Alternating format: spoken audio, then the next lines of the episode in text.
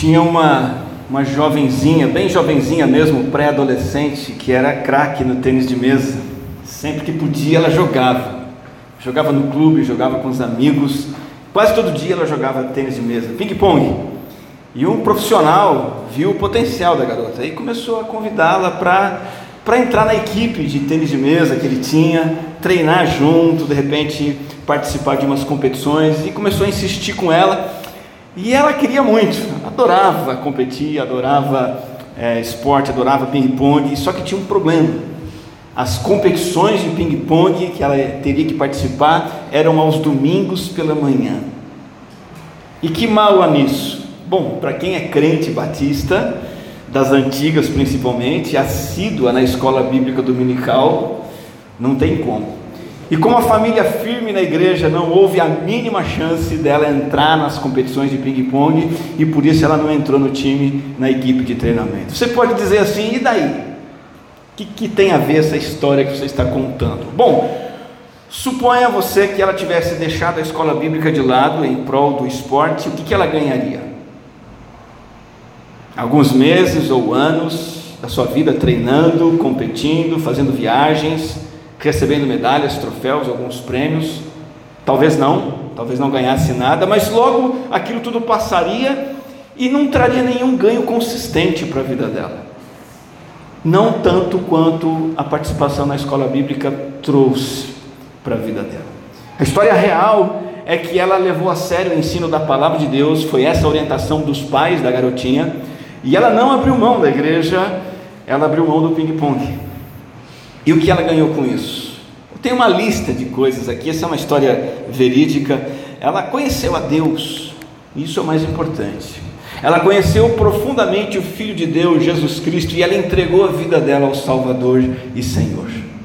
Logo, ela estava servindo já na igreja no ensino de crianças, e ela se tornou uma voluntária ministrando para crianças, levando crianças a Cristo. Ainda bem jovem, essa, essa jovenzinha se tornou líder de adolescentes. Ela ensinou muitos adolescentes, discipulou, investiu em vidas. E hoje muitos desses adolescentes já são adultos, casados, têm filhos, estão andando com o Senhor, estão servindo o Senhor. O que mais ela ganhou? Ela fez viagens missionárias. Ela serviu pessoas, ela ajudou a proclamar o Evangelho, ela mesma evangelizou pessoas. E com o tempo ela dedicou a vida dela ao ministério, se tornou seminarista, fez teologia, casou-se com um jovem seminarista que veio a se tornar pastor. E ela se tornou um apoio indispensável ao seu marido, principalmente nas crises e lutas de sua vida, do seu ministério. Ela, por ter firmado a sua vida na palavra, ela gerou e criou filhos nos caminhos do Senhor. Ela aconselhou e discipulou muitas mulheres em todo tipo de crise que você possa imaginar. E ela ajudou na formação de novos obreiros que hoje servem a Cristo, não só no Brasil, como no mundo afora. Eu pergunto, voltando lá atrás, quando ela tinha os seus 12, 13 anos de idade, o que valeria mais a pena ela fazer? Aos domingos pela manhã, estudar a palavra ou competir no ping-pong? A palavra de Deus levou aquela jovenzinha a experimentar uma vida com Cristo que é incomparavelmente melhor do que qualquer outra coisa que esse mundo possa oferecer. E eu venho aqui hoje dizer a você que o que a Bíblia fez por aquela jovem, ela pode fazer por mim e por você hoje. Amém? Contextualizando essa mensagem com a nossa série chamada Vida Centrada em Deus, o nosso versículo-chave que estamos estudando é 1 Timóteo 4,7, que diz: exercite-se na piedade.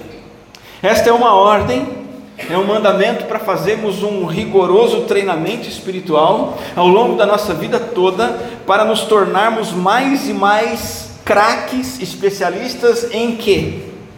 Na piedade. Sermos mais e mais devotos, devotas a Deus que, que andam ainda mais e mais perto de Deus, passam tempo com Deus e agradam a Deus. Essa é a ordem de Paulo que nós começamos a estudar mais a fundo na mensagem anterior. Exercite-se na piedade. E hoje eu quero trazer o seguinte conceito: um recurso inegociável para você se exercitar na piedade se chama Bíblia Sagrada, Palavra de Deus. A Bíblia tem um papel decisivo para você desenvolver uma vida centrada em Deus. Sem Bíblia, sem a palavra de Deus, ninguém consegue se desenvolver na piedade, numa vida centrada em Deus. Eu separei alguns versículos que provam isso. Por exemplo, nós cantamos isso hoje: guardei no coração a tua palavra para não pecar contra, contra ti. O recurso para que eu não peque contra Deus e eu me achegue mais a Deus é a palavra guardada no coração. João 17, 17 diz: Jesus ora por nós dizendo: santifica-os na verdade, a tua palavra é a verdade. A nossa santificação, separação para Deus tem que ser na verdade. E que verdade é? Na palavra. Portanto, somente pela palavra nós somos santificados para Deus. Já no Salmo 19, 7, nós encontramos o seguinte: os testemunhos do Senhor são dignos de confiança e tornam sábios os inexperientes. Ou seja, os testemunhos, os, os mandamentos, os ensinos, as ordens do Senhor são totalmente confiáveis e são esses testemunhos que fazem algo em nós. Nós que somos inexperientes, imaturos, ingênuos, tolos, pela palavra nós nos tornamos o que? Sábios.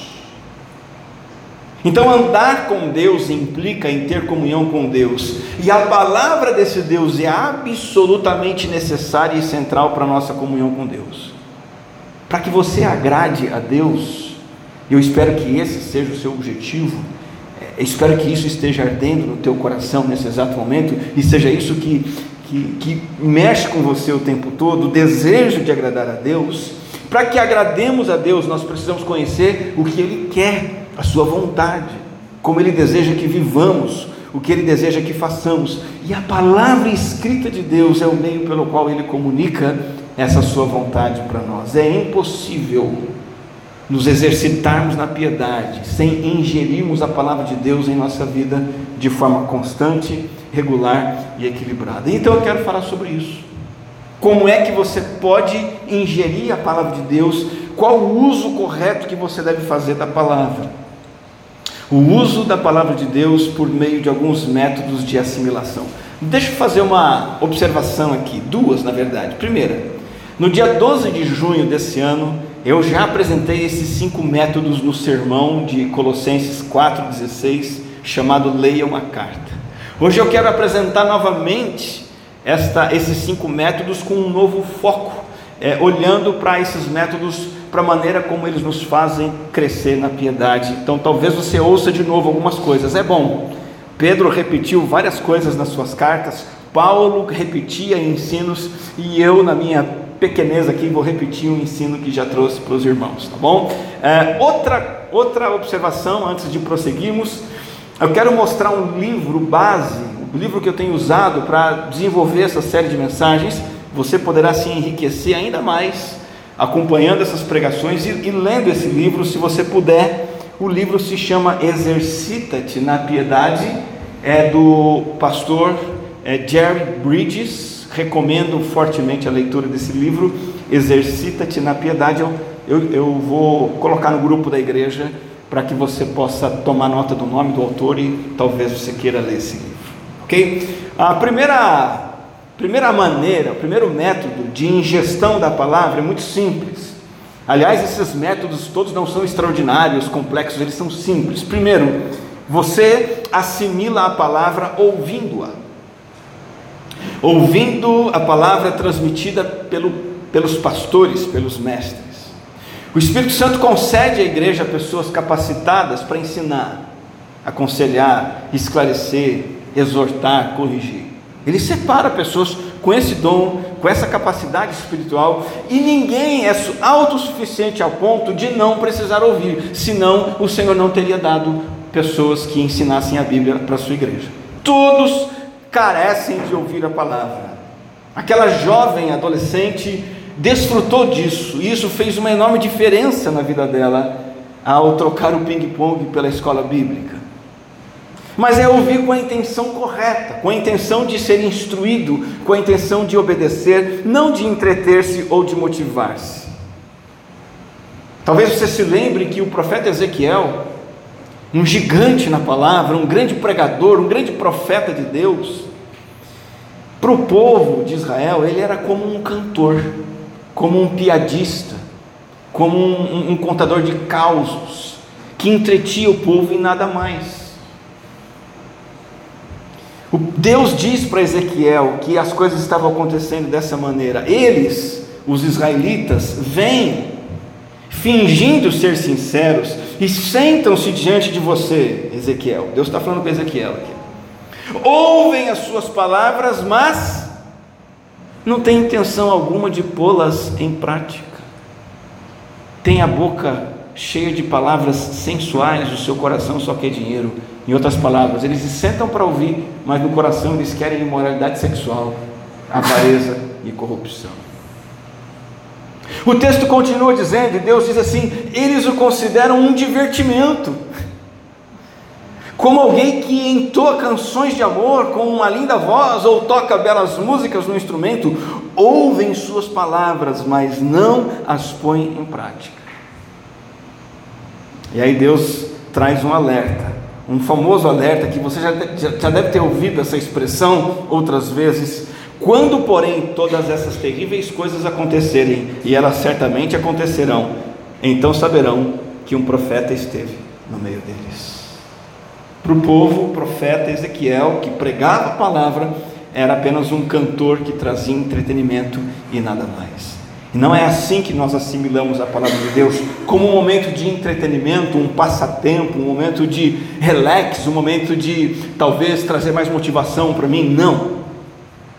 Eu preciso ouvir com a intenção de guardar no coração e praticar, obedecer e cumprir aquilo que é dito. Ouvir com avidez para receber instrução saudável. Apocalipse 1, 3 diz: Felizes aqueles que ouvem e guardam o que nela está escrito, porque o tempo está próximo. O que está escrito na palavra traz bem-aventurança para quem? Para quem ouve e guarda.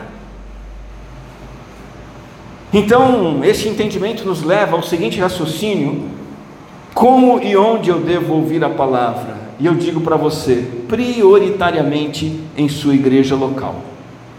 A palavra pregada no culto da sua igreja na escola bíblica da sua igreja, no discipulado da sua igreja, na educação das crianças da sua igreja. E isso é inegociável.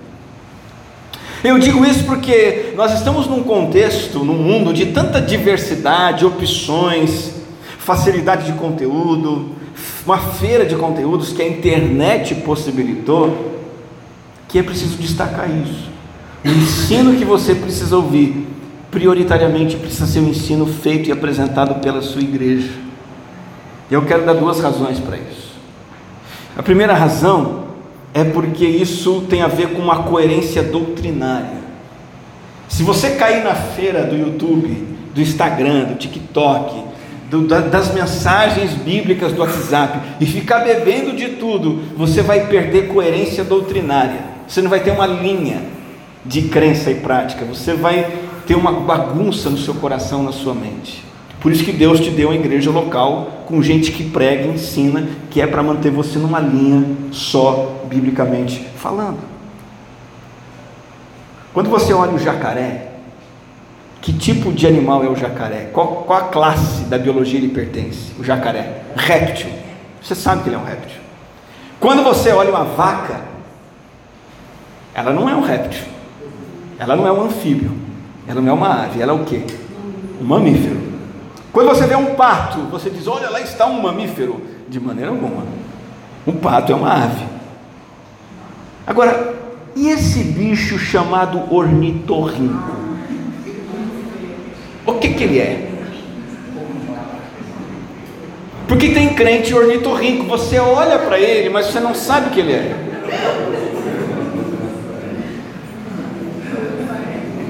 Você sabia que ele é mamífero? Só que a ornitorrinca não tem mamas, mas ele é mamífero e ele mama de um jeito esquisito lá. Mas ele é réptil também e ele é ave e ele é um pouco anfíbio. Ele tem bico de pato, como você pode ver aqui na imagem. Agora, gente, bota o ovo, bota o ovo.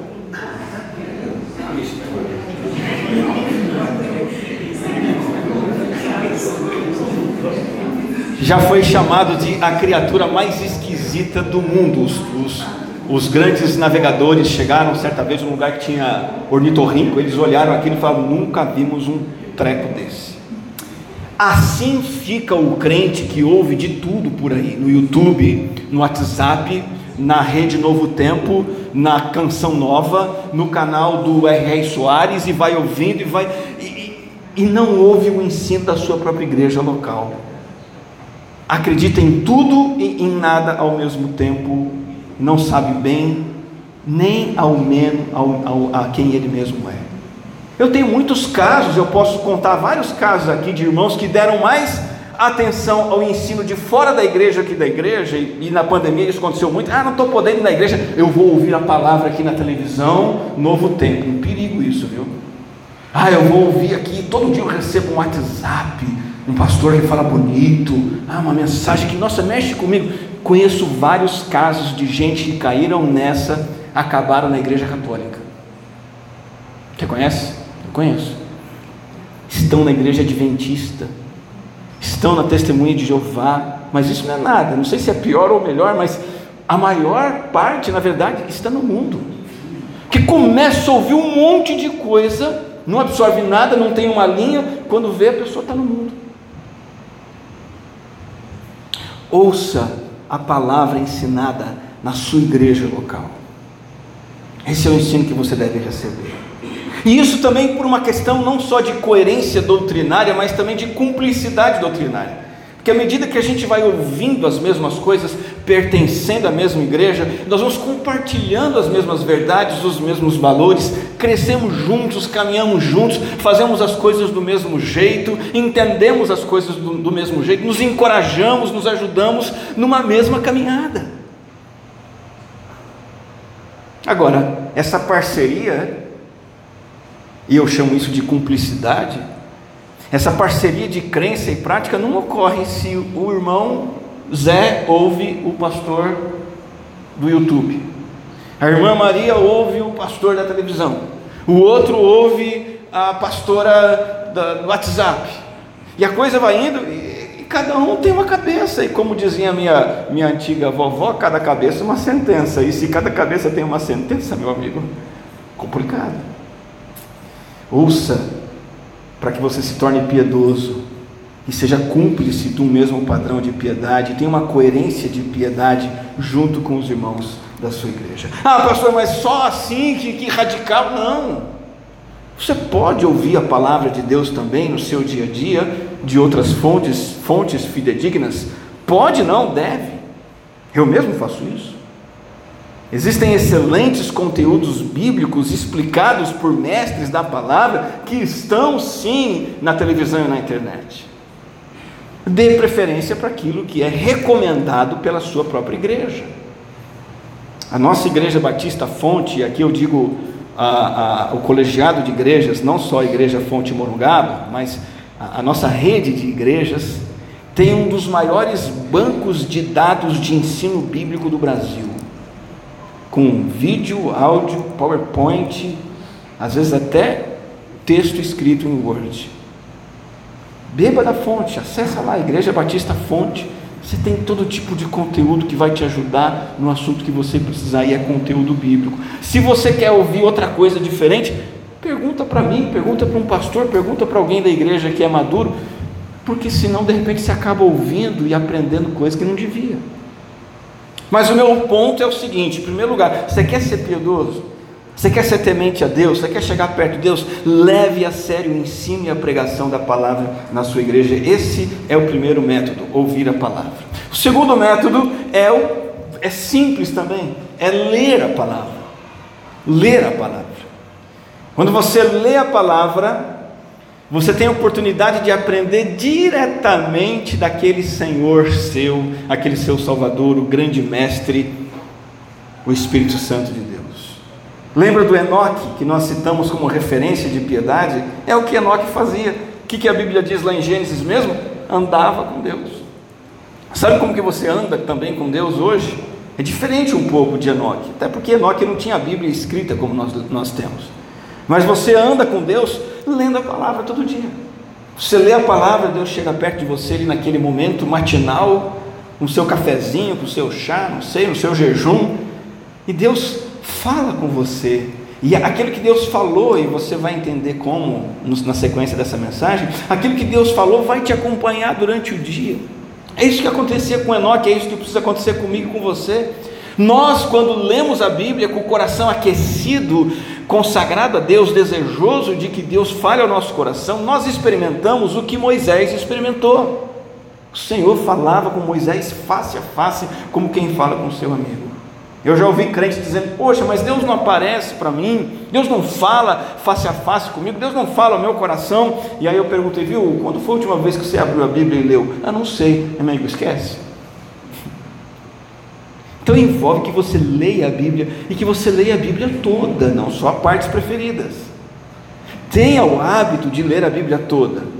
Calma, que eu sei que ao chegar em casa, você começar a ler Gênesis 1, com o objetivo de chegar em Apocalipse, quando você chegar em Gênesis 3, você vai estar dormindo. Calma, não fica, não fica preocupado. Você lê a Bíblia toda, de repente, em seis meses. Aquela história, né? Como é que você come um elefante? Como é que você faz para comer um elefante? Você come um pedacinho de cada vez. Como é que você lê a Bíblia toda? Em seis meses, em um ano, talvez em dois anos. E aí você sempre vai lendo e relendo a Bíblia toda, você vai ter uma perspectiva geral da Bíblia maravilhosa. Com o passar dos anos, você vai ter um conhecimento da Bíblia como um todo, isso é fantástico para você. Leia a Bíblia toda, mas leia também um pequeno trecho por dia, tenha esse hábito, algo mais devocional. Quando Deus fala algo em particular ao seu coração, um versículo que chega no ponto ali na veia, não é? Leia trechos curtos da Bíblia diariamente também. Esse é o segundo método, ler a palavra. Sem ler a palavra de maneira pessoal, você jamais alcançará uma vida piedosa. Aquela jovem que eu citei no início do sermão, que desde cedo ia à escola bíblica dominical, ela também desde cedo aprendeu a ler a Bíblia sozinha, ela mantém esse hábito ao longo de sua vida, e isso tem feito dela uma mulher piedosa e cada vez mais devota ao Senhor. Esse é o segundo método, ler a palavra. Vamos para o terceiro. O terceiro método, este também você não pode negociar, nenhum deles, todos são necessários, é o método chamado estudar a palavra. Quando você estuda a palavra, você ganha algo que a leitura não te dá, que é o que? Profundidade. Qual a diferença entre ler a palavra e estudar a palavra? É que ler a palavra significa que você está cavando fundo. Ler a palavra significa observar o que está escrito com mais atenção, tomar notas, comparar o que a Bíblia diz com o que a Bíblia diz em outras partes da própria Bíblia, interpretar aquilo que a Bíblia está dizendo e trazer aplicações práticas para a sua vida, o que você tem que fazer, deixar de fazer, e isso envolve fazer anotações, que é uma prática típica do estudo pessoal da palavra. Quando você lê a Bíblia, quando você ah, ah, ah, ouve a Bíblia, você só ouve, só lê, geralmente. Alguns anotam isso, é muito bom. Mas quando você estuda, você faz anotações no computador, no celular, no caderno, as suas anotações, a sua interpretação, a sua observação, a sua aplicação para a sua vida, isso te ajuda a ir mais fundo. Olha, eu vou dizer uma coisa para você: a falta de estudo da palavra é um problema sério. Este problema é apresentado na carta aos Hebreus, no capítulo 5 diz assim: o autor aos Hebreus fala assim com os cristãos, inclusive conosco. Ele diz assim: há muito mais que gostaríamos de dizer a esse respeito. Ele está tratando de um assunto lá, mas são coisas difíceis de explicar. E, infelizmente, olha o que ele diz: sobretudo porque vocês se tornaram o que? Displicentes. Vocês ouvem de qualquer jeito, não prestam atenção não estuda, só dá uma lidinha, leu, dali a 15 minutos, está ligado no TikTok, esqueceu o que leu na Bíblia, só sabe o que o TikTok está dizendo. Displicência acerca do que houve. Que triste. E aí ele diz assim: a essa altura já deveriam ensinar outras pessoas. Você podia ser professor de crianças, podia ser professor de adolescentes, ensinar para novos convertidos. No entanto, precisam que alguém lhes ensine novamente os conceitos mais básicos da palavra de Deus. E aí a comparação que ele faz qual é? precisam de leite e não podem ingerir alimento sólido. E ele usa essa ilustração do bebê e do adulto. Quem se alimenta de leite ainda é criança e não sabe que é justo. O alimento sólido é para os adultos que, pela prática constante, são capazes de distinguir entre o certo e o errado. Essa censura a esses cristãos foi dada porque eles deveriam estar em condições de ensinar outros, mas ainda precisavam que alguém repetisse o básico para eles de novo e de novo e de novo. Porque não estudavam, não ouviam com seriedade e não guardavam aquilo que ouviam e liam.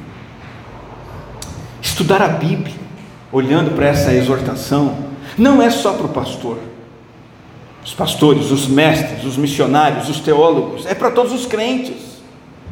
Portanto, eu pergunto e respondo: do que é que você precisa para estudar a palavra? Você já deve saber. Acabamos de dizer: você precisa de uma Bíblia, um caderno, uma caneta. Isso pode ser físico ou digital. Tempo para isso, separado para isso. E vontade de fazer isso. Só isso. Você não precisa de uma biblioteca, não. Você precisa de um curso teológico? Não. Aos poucos você pode incrementar os seus recursos de estudo, comprando livros, comentários, de repente montando na sua casa lá uma escrivaninha com uma, com uma, uma luminária, uma cadeira confortável, não muito, se não dorme, e aí você pode estudar a palavra no seu cantinho de estudo, olha que legal. Se tivesse um cantinho de estudo e oração, isso aí com o tempo você pode ir desenvolvendo.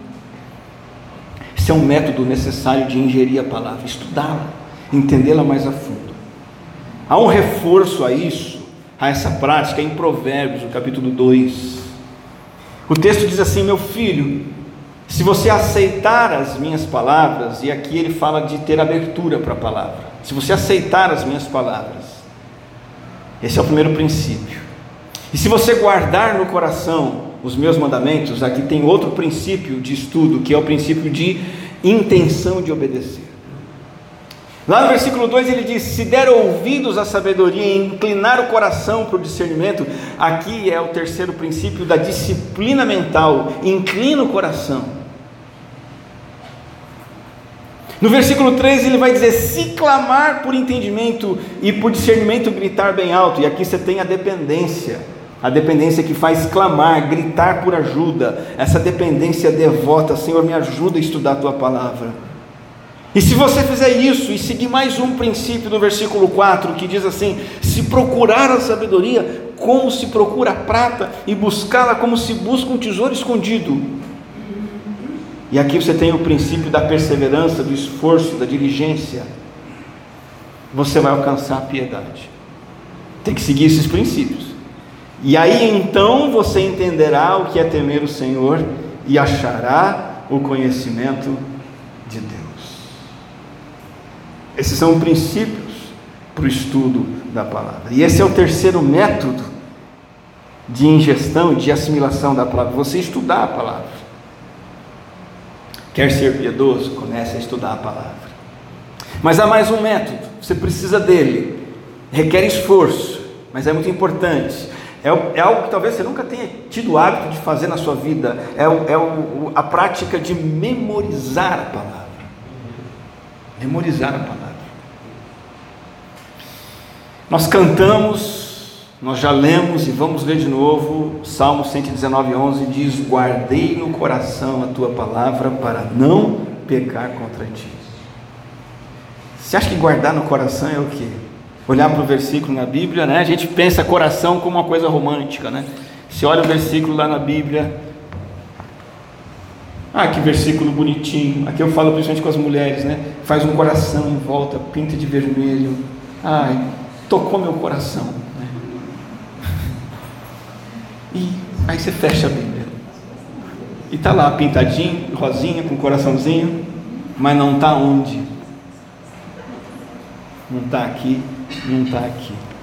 Guardar no coração significa armazenar algo dentro de você, da sua memória, ah, não como, como sete vezes oito, que você decorou, que eu sei que você sabe, né? Quanto é 7 vezes 8 mesmo?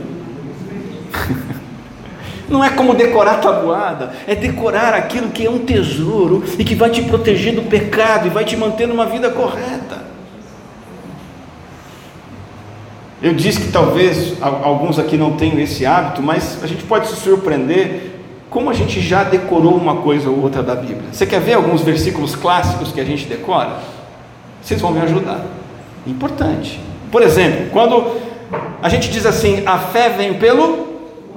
Não precisa guardar isso. Ouvir o quê? A palavra de Deus. Quando a gente lembra daquele versículo que diz assim, porque Deus amou o mundo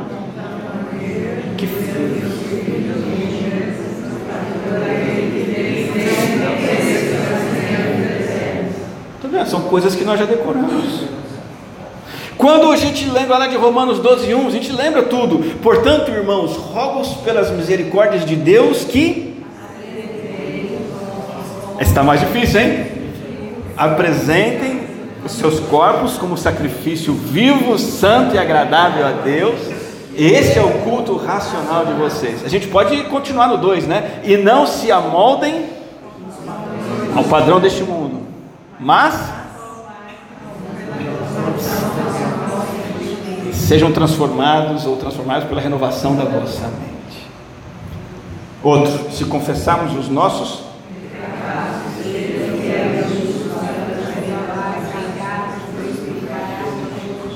Isso é bom demais, você saber de cor, começa a decorar se você não decorou ainda. Se o seu ficou boiando nesses versículos todos, não tem problema, começa a decorar.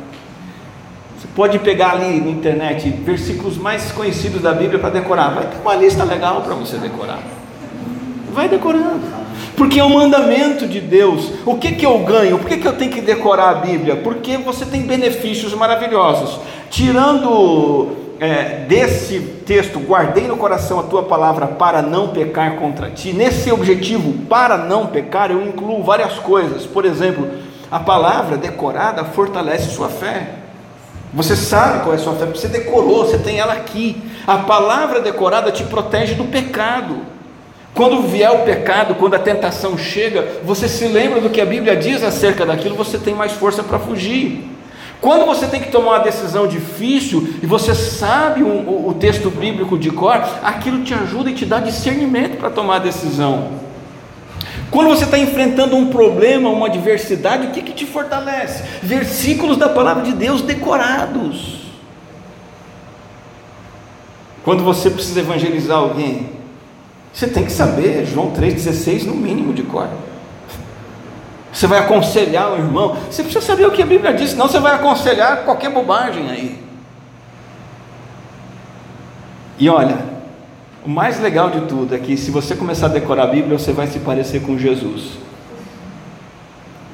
Primeiro, porque você vai se tornar como ele na prática. Segundo, porque Jesus decorava a Bíblia, uma coisa extraordinária. A palavra, a Bíblia, a Torá, as Escrituras memorizadas, é algo marcante nos evangelhos da parte de Jesus. Ele usava em benefício próprio, ele citava para si mesmo ele mencionava para outros, ele confrontava com a Bíblia, ele disse várias passagens da Bíblia de cor, dos escritos de Moisés, dos profetas, dos salmos, dos livros históricos. Jesus fazia isso. Faça o mesmo, decore a palavra. Esse é o quarto método, memorize a palavra. A pessoa que se torna devota e piedosa é aquela que decora a palavra de Deus. Decora um versículo. Amanhã hoje. Meio versículo, pega lá, decora. Não deixa sua mente ficar se entupindo aí de Bolsonaro, Lula, vídeo do Instagram. Por favor, pare de encher sua mente com isso. Pare, Palmeiras, então, cai fora. Decora um versículo da Bíblia de manhã e fica com ele no teu coração. Como me ajudam versículos que eu decorei na infância e na juventude. Eu tenho um monte de versículo que eu decorei na escola bíblica e, me ajuda demais até hoje. Então nós temos o, método de memorizar a palavra e o último método é meditar na palavra. Esse é o quinto. Você consegue dizer os cinco para mim? Quem lembra qual foi o primeiro método? Ouvir, ler, estudar, memorizar e agora meditar. O meditar só acontece se você faz os outros, principalmente o número 4. Você não tem como meditar na Bíblia se você não memorizar a Bíblia. Você vai entender por quê. Primeiro, tem essa ordem aqui famosa, também é um versículo de cor, né? Aliás, muitos crentes conhecem o Salmo 1 inteiro de cor, isso é muito bom. Mas essa parte, o versículo diz assim: E nessa lei medita dia e noite. A palavra meditar aqui no hebraico, olha que interessante, sabe que palavra que seria em português? Resmungar. Resmungar a lei? É murmurar, sussurrar, refletir e falar consigo mesmo, conversar consigo mesmo a respeito da lei, remexendo não só com os lábios aquele versículo, mas remexendo no meu coração aquele versículo, seu significado, sua implicação é, e, e as mudanças que eu tenho que fazer na minha vida. Então, quando eu decoro um versículo, a, a escritura é introduzida na minha mente, no meu coração. E aí a meditação é algo que vem depois e eu vou repetir aquilo para mim mesmo, redizer, dizer de outras formas, e o meu entendimento se abre, e as minhas afeições são tocadas, a minha vontade é mudada. Se eu não fizer isso, e Deus decidiu usar o recurso da palavra para te transformar, se você não fizer isso, você não vai ser transformado.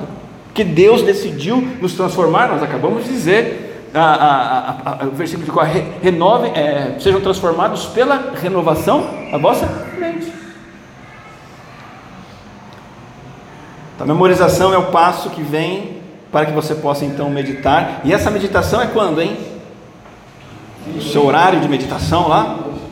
Dia e noite. Não apenas no momento devocional, o tempo todo. Você vai meditando na palavra de Deus. É impossível você ser uma pessoa piedosa, devota, que anda perto de Deus e que agrada a Deus se você não meditar na palavra dia e noite. Uma vez eu estava muito desanimado no ministério, muito chateado com pessoas, chateado com falta de resultado, com oposição. E foi um versículo da Bíblia que me fortaleceu muito, que eu decorei lá atrás, que é Colossenses 1, 18 e 19, que Paulo diz assim: O qual nós anunciamos, advertindo a todo homem, ensinando a todo homem toda a sabedoria, a fim de que apresentemos todo homem perfeito em Cristo. E Paulo diz assim: E para isso nos afadigamos, conforme a sua força que opera é, profundamente em nós. Esse versículo vem e disse: opa, minha parte é continuar fazendo o que eu tenho que fazer, anunciar, advertir e ensinar com toda a minha força entendendo que a força de Deus atua em mim. Esse versículo me sustentou. Eu prossegui adiante. E o próprio Espírito Santo de Deus ministrou o meu coração através de um versículo que eu memorizei e meditei. Faça o mesmo com a sua própria vida. Finalizando essa mensagem, piedade é devoção a Deus que produz uma vida agradável a Ele. O que pulsa do coração de uma pessoa piedosa um relacionamento com a palavra de Deus e com o Deus da palavra. A Bíblia não é uma coleção de mandamentos frios de um Deus distante que você vai abrir de vez em quando. A Bíblia é a palavra viva do Deus a quem você ama, busca e quer agradar. E ela é poderosa e ela te transforma. Implemente esses cinco métodos. Sua vida, você crescerá em piedade. Quais são os cinco? Primeiro é ouvir, ler, estudar, memorizar e meditar.